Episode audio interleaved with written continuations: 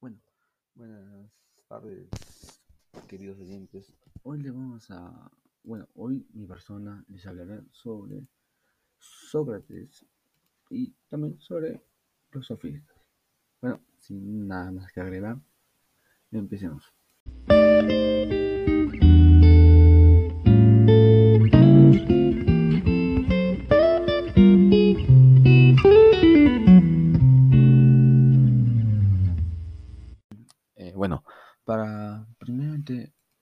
Empezaremos a responder la primera pregunta que dice, describe los rasgos más sobresalientes de la biografía de Sócrates. Eh, bueno, eh, Sócrates nació en Atenas, en Grecia, en el año de 470 a.C. y murió en el 399 a.C. Por no, bueno, eh, se le reconoce por no haber escrito ninguna obra. Casi toda su información que se tiene sobre su pensamiento, vida y obra es por boca de sus más famosos discípulos, que entre, entre ellos el más importante Platón, que lo convirtió en el interlocutor, en el, en el interlocutor principal de la mayoría de sus obras. Bueno, ahora pasemos con la segunda pregunta que dice, ¿cuáles son las principales diferencias y similitudes entre los sofistas y Sócrates? Bueno, para esto podemos decir que los filósofos de esa época eh, eran Mm, tiene más diferencias que similitudes con Sócrates. Que una vez era forma de educar, que, los sofistas vivían de lo que ganaban enseñando, o sea, cobraban por enseñar a la población, que mientras tanto Sócrates, Sócrates, perdón, vivía en la pobreza y no cobraba por enseñar. Mientras tanto, también este Sócrates no, no se interesó en la política como muchos sofistas lo hicieron. Sus conceptos de humanismo de los sofistas no concuerdan con, de, con el de, de Sócrates. Los sofistas dejaron el legado del trivio y el cuadrivio. Y entre las semejanzas, entre las semejanzas podemos encontrar de que ambos se tienen interés por la ética y la política que marcan diferencia entre el nous y la, y la physis. Bueno, se preguntaban si se puede definir la virtud, eh, virtud política y el arete.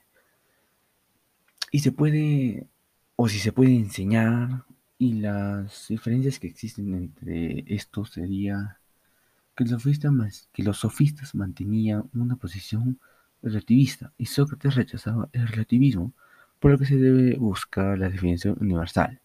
Sócrates desarrolló un método práctico basado en la dialéctica y los sofistas tenían interés en la retórica. Y bueno, ahora pasamos con la antepenúltima pregunta, la pregunta número 3, que dice, ¿qué método utilizó, bueno, utiliza Sócrates y en qué consiste? Bueno, este método es un método muy conocido por muchos y estamos hablando del método de la mayéutica que consiste en cuestionar tratando de encontrar una contradicción para llegar a un conocimiento real, utilizando utilizado en la matemática se busca que el estudiante, así como el docente, domine la teoría por medio de la autorreflexión y cuestionamientos de sus compañeros. Eh, bueno, para Sócrates, eh, la mayústica, que significaba literalmente el oficio de ayudar en, el parto, ya que su mamá eh, fue una partera, Sócrates lo tomó como iniciativa para crear la mayéutica, como decir, dar luz a ideas, eh, con el fin, y esto lo hizo con el fin de hacer una analogía a la ayuda que se da el nombre en su proceso de partir al conocimiento mediante el diálogo. Eh, bueno, ahora pasemos con la última pregunta que dice, ¿qué razones llevaron a Sócrates a despreocuparse de las cuestiones acerca de la naturaleza. Bueno, mmm, como sabemos, Sócrates cuestionaba todo acerca de la vida y la naturaleza. Buscaba incontables razones para poder describir lo que estaba a su alrededor y lo que se enseñaba en su época. Se dejó, no dejó escritos, como mencioné anteriormente, solo sus enseñanzas a hombres, a buenos discípulos, en este caso Platón, entre otros, y gracias a este, gracias a Platón, podemos decir que las razones por las que Sócrates se, despreocupó sobre la vida y la naturaleza fue que eh, la vida y la naturaleza sería según su educación, con virtudes según las ve el hombre, por lo que serán cambiantes, o sea, no serán lo mismo que fueron hace años y no serán lo mismo que será hace un mes, ¿no? Eh, no debemos enfocarnos a la profundidad sobre sus significados. Eh, que estos conceptos que se relacionan, eh, la vida y la naturaleza, y se entremezclan en el conjunto humano mismo, lo que nos lleva al estudio de uno mismo, un lugar de en lugar de estudiar la naturaleza y la vida en sí.